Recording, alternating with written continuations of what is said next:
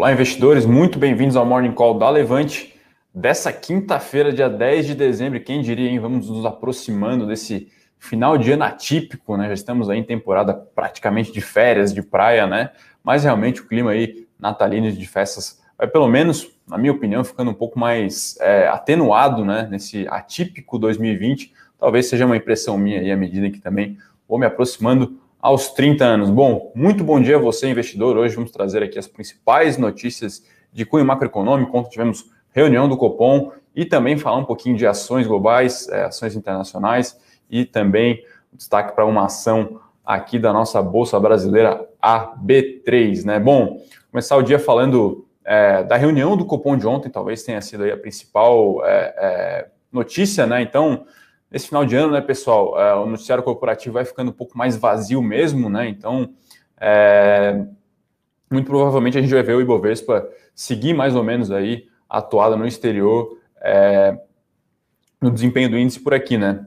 Um pouquinho sobre a reunião de ontem, como se sabe, uh, não, não, teve uma, não teve surpresa né, na, na, na definição da taxa de juros né, da Selic, ela ficou mantida ali em 2%, mas né, é, isso já era uma aposta do mercado, mas uh, o comunicado trouxe algumas revisões ali interessantes que podem hoje trazer alguma é, movimentação mais expressiva, principalmente no mercado de juros, né? Então é hora talvez de acompanhar um pouquinho os vértices curtos, né? Os vencimentos curtos contra os vencimentos longos, pode ter ali assim alguma é, mudança na inclinação da curva, né? Então Copom decidiu manter em 2% a taxa desse ano, mas elevou a expectativa de inflação para os anos seguintes, né? Então pegar o número exato aqui, uh, inflação para 2020, antes 3%, agora 4,3%, e pro, projeção para 2021 também subiu, passando de 3,4%, passou para 3,4%, antes era 3,1%, então, muito provavelmente, né, o pessoal que opera juros vai é, balizar suas expectativas aí de possível aumento na Selic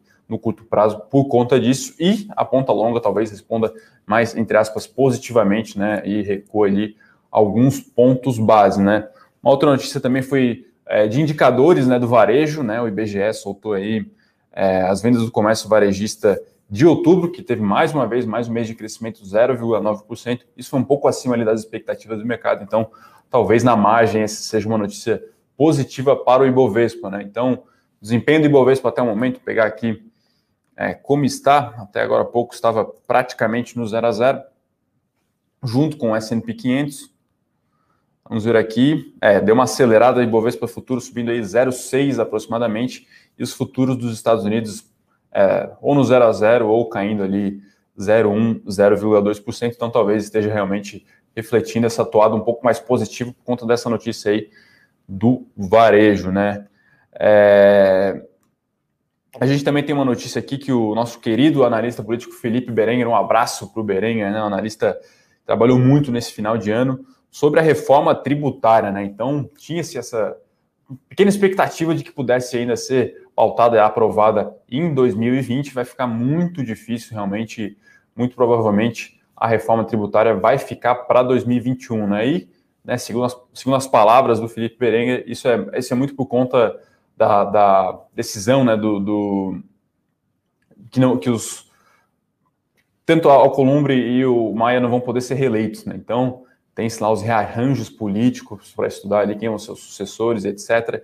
Então, isso realmente dá uma esfriada nessas importantes pautas. Né? Então, parece que Brasília, a cada seis meses, tem alguma coisa que precisa, precisa esperar definir para poder pautar projetos, votar leis, enfim. Então, realmente, o Brasil para a cada dois anos. Né? A gente viu agora com a eleição municipal e a, a, em 2022 mesmo, o país vai parar. Né? Então, a gente torce muito para que em 2021 consiga se endereçar todas essas reformas importantes, né? reforma tributária, algumas privatizações relevantes, Correios, Eletrobras, porque realmente a partir de 2022 a gente sabe que é, o país ali, né, Brasília, praticamente fica parada, né?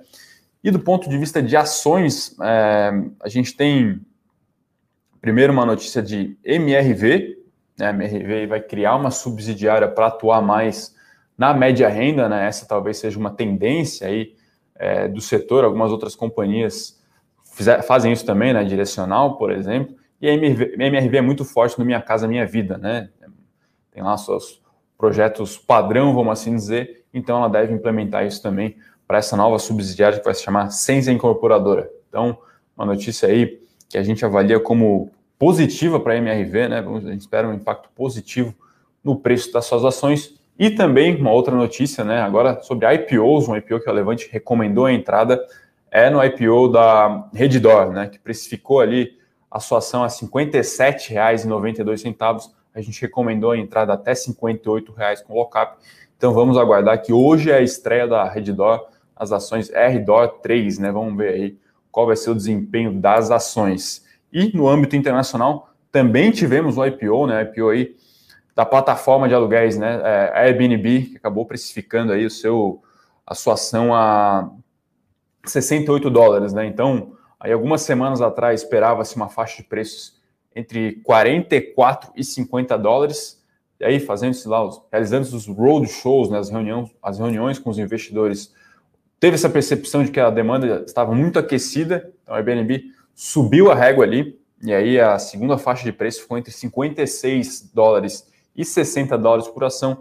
Mesmo assim, o preço da, da, do IPO veio em 68 dólares, né? Então, a companhia chega avaliada ali 47 bilhões de dólares no mercado americano, na Nasdaq, né? Então, realmente é um valuation talvez um pouco esticado, isso nos chama bastante atenção. A empresa nunca entregou um lucro anual, né? Apesar de, em alguns períodos, ela até consegue ter uma geração de caixa, mas realmente é um caso ainda daquelas empresas que se tem alguma dúvida, né? Se de fato vão ser lucrativas. Isso depende muito aí de quanto ela vai conseguir escalar, né? Então, é, é, chama atenção, né, o, o, apetite do mercado, né, com, com, uh, com Airbnb, que é uma empresa, claro, é uma plataforma, é, tem potencial de realmente ser disruptiva no setor hoteleiro, no setor de hospedagens, mas é, ainda sofre, né? Ainda sofre com as incertezas da, da, da pandemia, da Covid. E aí, é, uma reflexão que até a gente faz isso no nosso Eu Com Isso matinal, né? Nossa newsletter, é que é um indicativo de que o mercado realmente está não está dando tanta importância para tal da segunda onda da Covid, né? Então a gente tem acompanhado o aumento dos casos nos, nos, países de centro, Estados Unidos, Europa, em algum grau aqui no Brasil também a gente tem sentido isso em alguns estados, né? Por exemplo, São Paulo agora retornou aí para a bandeira bandeira amarela, se não me engano, antes era verde, enfim. E o mercado vai talvez aí negligenciando um pouco isso, muito por conta que o mercado vê agora talvez uma luz no fim do túnel, né? Que é aquilo que a gente vem falando, que é a tal da vacina. Então, as vacinas vão sendo aprovadas pelos países, é, as campanhas de vacinação estão se iniciando. No Reino Unido começou, né? Teve até aquele caso lá da alergia, né? Duas pessoas tiveram uma reação alérgica à vacina. É, no Canadá vai começar semana que vem. Aqui no Brasil fala assim final de janeiro. Então o mercado, né? Ao contrário do que se tinha em março, que era uma tremenda incerteza, agora parece ter uma, uma luz, luz do fim do túnel, né? Um, um final bem claro para essa crise. Então, realmente, parece que vai ficando no preço, que esse problema aí vai ser é, bastante resolvido né, até final do primeiro trimestre do ano que vem, é, provavelmente. Uma outra notícia também no âmbito internacional é do Facebook, né, que vai ser processado aí pela Federal Trade Commission, né, ou a FTC, né, uma espécie de órgão antitrust dos Estados Unidos, que é a acusação de que o Facebook usa lá de todo o seu do seu, uh, do seu tamanho, né, para adquirir startups, né, impedir que elas prosperem, vamos assim dizer, né? Então, realmente é uma prática é, que a FTC e até alguns estados, né, estão alegando que é, é anti, anti-competição, né? Então, elas estão aí processando o Facebook, até querendo que é, as aquisições do WhatsApp e do Instagram é, sejam desfeitas, né? Então, realmente parece talvez improvável, talvez ousado demais essa, essa, essa alegação, mas a grande verdade é que talvez essa questão aí né, do questionamento sobre algumas práticas das big techs vai ficar um pouco mais em voga com a eleição, com o fortalecimento do pensamento democrata, né? Então é algo que a gente é, também alertou um tempo atrás, né? Isso até foi um pouco mitigado com Biden ali é, falando que não ia taxar as big techs, mas a gente sabe que muito provavelmente é, isso pode acontecer, né? Não é só o Facebook, é o Google também. Facebook, ano passado, pagou lá uma espécie de acordo, né, uma multa, uma FTC de 5 bilhões de dólares, por conta da questão de, dos dados, né, dos dados dos usuários. Então, Facebook, Google ficam um pouco mais na mira realmente por lidar com questão de dados de usuário, esse tipo de coisa, né. É...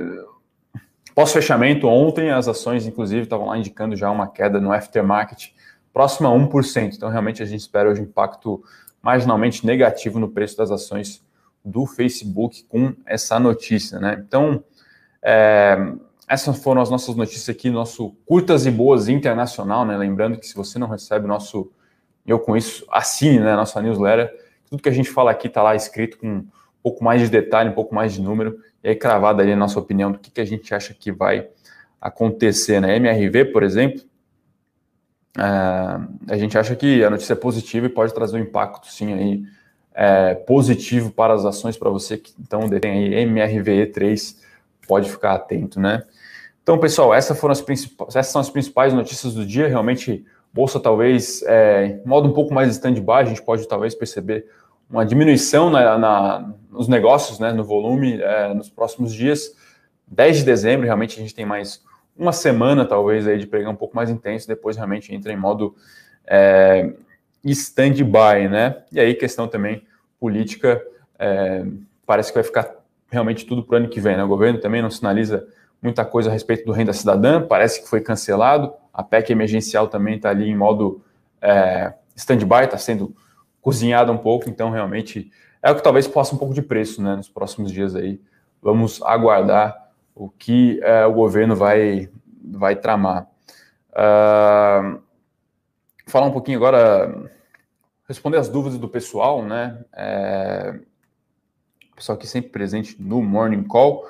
Vamos ver aqui, o Rafael Camilo um bom dia, bom dia aí, um abraço para o Rafael, a Mauri aqui também sempre presente, fala aqui que, eu, que, a, que a Levante cravou o preço do IPO do Redditor, né, recomendou então a entrada até 57,92 e o, o, papel saiu a 58. Então, realmente foi bem próximo, a gente conseguiu aí, entre aspas, acertar, né? Logo, evidente que a faixa de preço era enorme, né? Era, se não me engano, 47 a 60 e poucos, então realmente foi ali é, bem interessante essa, essa, esse acerto, vamos assim dizer. Timoff aqui pergunta sobre empresas de educação, se ainda estão descontadas. Olha, a gente conversa bastante sobre isso, né? Até uma discussão um pouco mais teórica, filosófica, né? O Guimarães fala muito disso, que é a questão do pêndulo, né? Uma determinada empresa tem lá o seu valor justo, o seu valor intrínseco, mas o mercado fica ali oscilando, né? Hora muito, muito é, pessimista com a ação, hora muito otimista na nossa avaliação. Talvez o setor de educação esteja na, na, na, na parte ali do, do muito descontado, né? Isso talvez vinha acontecendo nos últimos meses com bancos, com shopping, isso se atenuou um pouco, mas realmente o setor de educação um pouco para trás, talvez no rotation nos próximos meses é, possa vir para a educação, né? Mas o que a gente uh, sente também é que não tem um catalisador agora, né? Então vai demorar um tempo ainda para as empresas voltarem a operar é, é, da mesma maneira do que um, dois anos atrás. Isso também é uma realidade de outros setores, né? Talvez viagens aéreas, turismo, embora as ações tenham correspondido porque estavam muito amassadas, realmente se espera que lá no final de 21 retome talvez o mesmo volume, né, de, de volume ou receita, enfim, do final de 2019. Então, realmente, nesses setores é, é uma crise um pouco mais é, intensa, né, educação muito, muito sensível a emprego, né, a gente sabe como é que está essa questão no Brasil, então realmente é um setor que tem que ficar de olho. Na nossa avaliação, sim, está descontado, mas talvez um catalisador aí de curto prazo é, não seja suficiente. Questão da vacina, por exemplo, é, para as ações retornarem talvez um patamar um pouco mais um pouco mais pouco mais sensato, vamos assim dizer, parece bastante bastante bastante descontado mesmo, tá? Timóteo. Pessoal aqui manda bom dia. Uh, por favor, deem o Antônio aqui, por favor, deem um calendário atualizado para quem edita o Morning Call no YouTube. Ontem estava 9 de novembro. Poxa, pedi para o pessoal do vídeo atualizar e arrumar. Um abraço, obrigado aí, Antônio, pelo toque. O Adilson aqui manda bom dia, uh, pessoal sempre presente aí, o Marcos também. Uh, o Rodrigo que faz uma pergunta sobre fundos imobiliários, oferta de fundos imobiliários. Uh, quando um fundo imobiliário faz emissão abaixo do valor patrimonial, como impacta o meu patrimônio no curto e no longo prazo. Uh, bom, imagine que você esteja falando sobre emissão de novas cotas, né? Aí você tem que até ver lá se a emissão é uma 400, uma 476, enfim. Mas o que por vezes a gente recomenda é você vender né, as suas cotas atuais e aí exercer exercer o seu direito ali é, com a cota mais barata, né? E lembrando, né, pessoal, uh, com exceção dos FOFs, né, dos fundos de fundos, realmente a avaliação via valor patrimonial, né? Às vezes o pessoal acha que abaixo de um tá barato, acima de um tá caro, enfim é sempre uma avaliação defasada, né? Então, essas reavaliações são feitas é, com, métricas, por exemplo, de fluxo de caixa descontado, né? Então, realmente, é, normalmente é, uma, é, é, um, é um indicador defasado, né? Então, tem que ficar bastante atento a isso, que não é um indicador perfeito, não deve ser é, utilizado isoladamente para se, se analisar, né? Só lembrando que o pessoal aqui, o Bruninho, o Felipe, que olham mais fundo imobiliário, um abraço para eles. É, você pode enviar essa pergunta aí para a gente, para a gente responder com mais detalhes. O Antônio que pergunta do futuro de JBS. Olha, o setor de frigoríficos nos parece bastante barato também, tá, Antônio? É, Minerva, é, JBS, Marfrig. Ontem, né? Ontem não, anteontem, se eu não me engano, a BRF soltou lá um novo guidance aí para os próximos 10 anos, as ações subiram 8%, né? Realmente nos parece um setor bastante descontado, principalmente essas, esses frigoríficos voltados à exportação, né? Que é a Minerva e JBS, né? Então, é, não, não, parece fazer muito sentido, né? O preço da ação, a ação negociando ali a múltiplos EV/EBITDA, por exemplo, que é muito utilizado, se eu não me engano, abaixo das 4,5 vezes, né? Então, ciclo muito positivo no momento, né? As ações têm conseguido reduzir a alavancagem, algumas até pagando dividendos, e realmente o mercado parece não estar tá querendo ver é, frigorífico, né? Não está vendo ali a menina dos olhos é, nesse setor. Mas a gente avalia como é, marginalmente muito, marginalmente não, muito bom momento, né? E que o mercado não, talvez não esteja reconhecendo o devido valor no preço das ações, tá, Antônio? O Fábio aqui pergunta se existe alguma notícia sobre a privatização da Eletrobras. Olha, Sabe... Eletrobras e Sabesp, olha, Sabesp parece realmente é, um pouco mais difícil essa questão, né? Não tem muita notícia recente, a última talvez relevante tem sido aquela declaração do Dória né, a respeito de capitalização, né, e a ação respondeu bem mal no dia, né, o mercado prefere de longe é, a privatização direta, né, essa realmente é uma manobra meio esquisita que o pessoal quer fazer com o Sabesp, uma manobra societária ali é, que não, de longe é uma privatização, né, já a Eletrobras realmente, é, no começo do ano o mercado esperava a privatização nesse ano, né, mas com tudo que aconteceu realmente parece ter sido uma vitória essa possível privatização, com uma grande possibilidade de sair, vir a acontecer no final de 21, né? Que a gente torce é que é, a oposição talvez não consiga, que a oposição não consiga melar né, a votação e ela consiga de fato sair até o final do ano que vem. E como a gente falou, né? Se, ficar para 2022, realmente fica muito mais difícil a privatização, né? Mas é, o mercado parece estar tá, tá, parece tá de olho realmente em Eletrobras é, ação, por enquanto, também muito barata, negocia abaixo do valor patrimonial, mas não temos dúvidas é, de que, poxa, a ação pode subir muito ainda, né, com a possível privatização, pode subir ali, é, alguns analistas até é, falam em 40%, 50% no preço de hoje, o governo também trabalha com essa perspectiva, né, o governo até já falou um pouco do plano para a Eletrobras, né, capitalizar, fazer a empresa bidar lá algumas concessões, né, ajeitar a casa, e aí realmente depois é, com essa capitalização, né, a participação na ON do governo fica diluída, não tem mais que 50%, e aí o caminho fica mais livre para ela de fato vender as ações, BNDES também, e a companhia ser de fato ali uma companhia privada, né?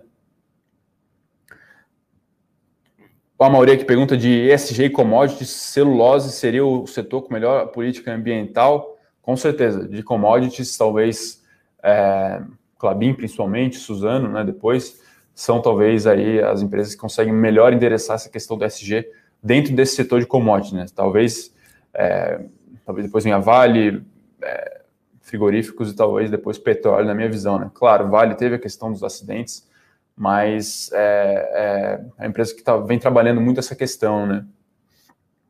O pessoal aqui fala sobre... Uh, IPO da 3R, a gente fez um call lá com o pessoal da 3R, muito interessante, mas a gente acabou não conseguindo fazer relatório, preparar uma recomendação formal. Uh, o Thiago aqui pergunta aqui, TFCO4, imagina que ele esteja falando de track and field, né? A gente também não tem uma recomendação formal, tá, Thiago, para essa ação aí, mas o que a gente olhou parece realmente um valuation um pouco esticado na nossa avaliação, né? Então, a gente analisou o grupo Soma, ficamos de fora, e track and field, muito provavelmente a gente ficaria de fora também, tá? Então, todos esses IPOs que saem aí, a gente vê que essas ações, às vezes vem com um prêmio para cima das ações do mesmo setor já negociadas em bolsa, a gente realmente é, tende a ficar de fora, tá, Thiago?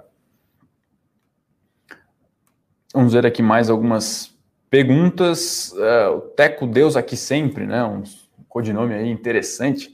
Uh, estou uma semana sem ver minha carteira. Pense em um negócio difícil. Não, não sei se está tendo aí é, um desempenho ruim, né? Mas realmente é uma semana é, um, tom um pouco mais negativo por conta realmente de uma realização. Né? A gente vem de cinco ou seis semanas seguidas de ganhos, então é natural que o mercado, às vezes, por alguns ajustes técnicos, o mercado parece aí procurar motivos para realizar, tá, Teco? Então, realmente, na minha, na minha visão, você pode ficar tranquilo que é, não, não, não surgiram novos é, é, notícias tão desagradáveis assim para para sua carteira e mal, né? O Adilson aqui pergunta de TASA 4, né? Que é Forja Taurus. Ontem as ações caíram, se não me engano, 10%, né? Por conta daquela questão do decreto do Bolsonaro. Mas é importante pontuar duas coisas, né, pessoal? Primeiro, que as ações estão em modo rally aí no segundo semestre. E segundo, né, o Rodrigo Carneiro aqui, um abraço para o Carneiro, acabou de estar discutindo essa questão. Ele falou: olha, é, mercado doméstico para Taurus é 15%. Né? Então a maioria, a empresa é em algum grau internacionalizada, né? Então realmente não é tão relevante assim para os resultados da empresa é, essa questão, né? Então, é, inclusive lá os, os CEOs, né, os diretores é, não gostaram, né, da, do decreto do Bolsonaro é claro, né, pessoal, toda a indústria no Brasil, né, toda a história do capitalismo brasileiro tem um pouquinho dessa, desse, desse caráter aí de protecionismo, né? Então, a indústria automotiva talvez seja um exemplo clássico, né, de um, de um é, classes trabalhadoras fortes, é, toda uma indústria por trás que acabava tendo muito poder de barganha do ponto de vista arrecadatório para o governo, enfim. Então, realmente, isso é um pouco da história do nosso capitalismo de laços que a gente costuma falar, né? Que são os lobbies aí, os grandes grupos empresariais e grandes setores realmente sempre compelindo, sempre agindo para ter benefícios tributários ou barreiras aí à concorrência é, externa, né? Pegar aqui mais alguns comentários. Uh, fato relevante do Itaú dessa semana. Imagino que esteja falando do, do provento de Itaúsa, talvez, né? Itaúsa aprovou aí um, um, mais um pequeno JCP, se eu não me engano, 10 centavos, então mais um, mais um chorinho para o pessoal aí é, fazer o Natal, né? A Vanessa aqui alerta que a Redor abriu subindo 13%, né? Então, realmente, mercado bastante aquecido, né, pessoal? Talvez aí a Redor com um pouco de prêmio, né, por ser a, agora a maior empresa aí, talvez a única na Bolsa, de fato, de serviços é, médicos, né? Com esse, com esse setor realmente muito hot lá fora, muito muito demandado e aqui no Brasil realmente a gente tem uma carência disso na bolsa, né? E vamos ver aí, é uma empresa realmente com diferenciais competitivos bem claros, um setor muito interessante, com realmente uma espécie de tendência secular, né, do envelhecimento da população, a penetração, né, da, do, do PIB da saúde na, na, no nível de produção do Brasil, então realmente tem tudo para ser uma ação é, é, de muita qualidade na bolsa, né? Claro que é, parece um exagero a ação primeiro dia já subi 13%, né? Então, realmente são coisas aí do que, que o, o, os pais aí do, do, fundamentalismo chamam de senhor mercado, né? Horas é, em êxtase e horas ali realmente em modo depressão, né? O maníaco depressivo, né? O Guilherme Kinzel aqui, vocês têm acesso à planilha valuation desses IPOs? Olha, esse é um trabalho que a gente faz aqui, tá, Guilherme? Então, é, nos prospectos lá, tem uh, as informações financeiras dos últimos anos, né, 2017, 18, 19 e o parcial de 20. O valuation aqui é a gente que faz, né? Então, ora em alguns valuations a gente utiliza múltiplos comparáveis, né? Como eu falei, grupo soma a gente utilizou lá o preço-lucro que a gente estimava, né? Que a gente projetou para o ano seguinte e comparou com outras varejistas, por exemplo, Renner, Lojas Ering, que a gente percebeu que a empresa muito provavelmente viria com prêmio em cima dessas e aí não fazia sentido, né? Então, em outros setores, a gente utiliza a TIR, por exemplo, né, colocando múltiplo de, saída, múltiplo de entrada, múltiplo de saída. Em outras, a gente utiliza ali um DCF, enfim. Então, depende muito, é caso a caso, mas não vem lá uma planilha pronta para você colocar lá algumas premissas e sair o valuation, uma coisa que a gente tem que fazer aqui na nossa sala da Levante, tá? Uh, o Silvio aqui pergunta de Panvel, quando teremos a conversão das PN para ON? Olha, a gente acredita que isso está próximo, tá? o Silvio aqui e a Raquel estão sempre presentes, um abraço para eles, né? É, tem a questão agora de qual vai ser a conversão, a relação de troca, né? Está em 80%, tem-se alguns questionamentos em cima disso, mas a gente espera que isso saia, é, assim, ainda esse ano, né? Tem que sair. Então a gente tem aí é, mais alguns dias para essa questão aí ser endereçada. Vamos ver aqui mais algumas perguntas, pegar aqui o desempenho do mercado. No momento, Ibovespa abriu subindo 0,5%, os futuros aí em alta de 0,7%, e nos Estados Unidos, essa pequena queda aí de 0,1%, 0,2%, né? É... Petróleo em alta também, vai tocando ali os 50 dólares o barril. Quem diria, né? Poucas semanas atrás a gente estava ali no patamar de 40 dólares o barril, estamos aí agora em 49,62. Então, realmente, o dia tende a ser um pouco mais positivo para a Petrobras. Isso pode sim puxar o desempenho um pouco do índice para cima, né? A gente tem também esse rally de bancos ajudando o Ibovespa, essa rotation aí, né? O pessoal migrando talvez um pouco é, de empresas com perfil um pouco mais asset light, tech, para as, para as empresas da velha economia, né? Aquilo que a gente vem falando no último mês, inclusive ontem, né? Quem diria, Magalu caiu quase 3%, né? Se eu não me engano, 3,5%, 4%, por conta daquela notícia de Amazon, né? Então, toda vez que surge algum burburinho de que a Amazon vai expandir os seus serviços, expandir a sua operação no Brasil, realmente as varejistas aqui acabam é, sendo afetadas negativamente, né? Acaba respingando nelas. Então, Magalu caiu ontem, lojas americanas B2W refletindo essa questão da Amazon em solo brasileiro. Vou pegar aqui mais algumas perguntas. O Adilson aqui fala que o Edu está rindo à toa com o seu tricolor ontem 3 a 0 para o São Paulo. Mas a grande felicidade do dia talvez tenha sido o doce que ficou na boca do Inter e realmente acabou é, sendo eliminado nos pênaltis novamente. Um abraço, uma pena aí que aconteceu com o Inter, com os Colorados. Uh, o Heitor aqui faz uma pergunta sobre emissão de cotas de um FI e no documento fala que será exclusivamente para investidores profissionais. O que isso quer dizer? Olha, Heitor, primeiro eu te recomendaria ver é, se nessa emissão de cotas, imagino que seja uma emissão é, secundária, não seja a primária, né? É, se é uma oferta 400 ou 476.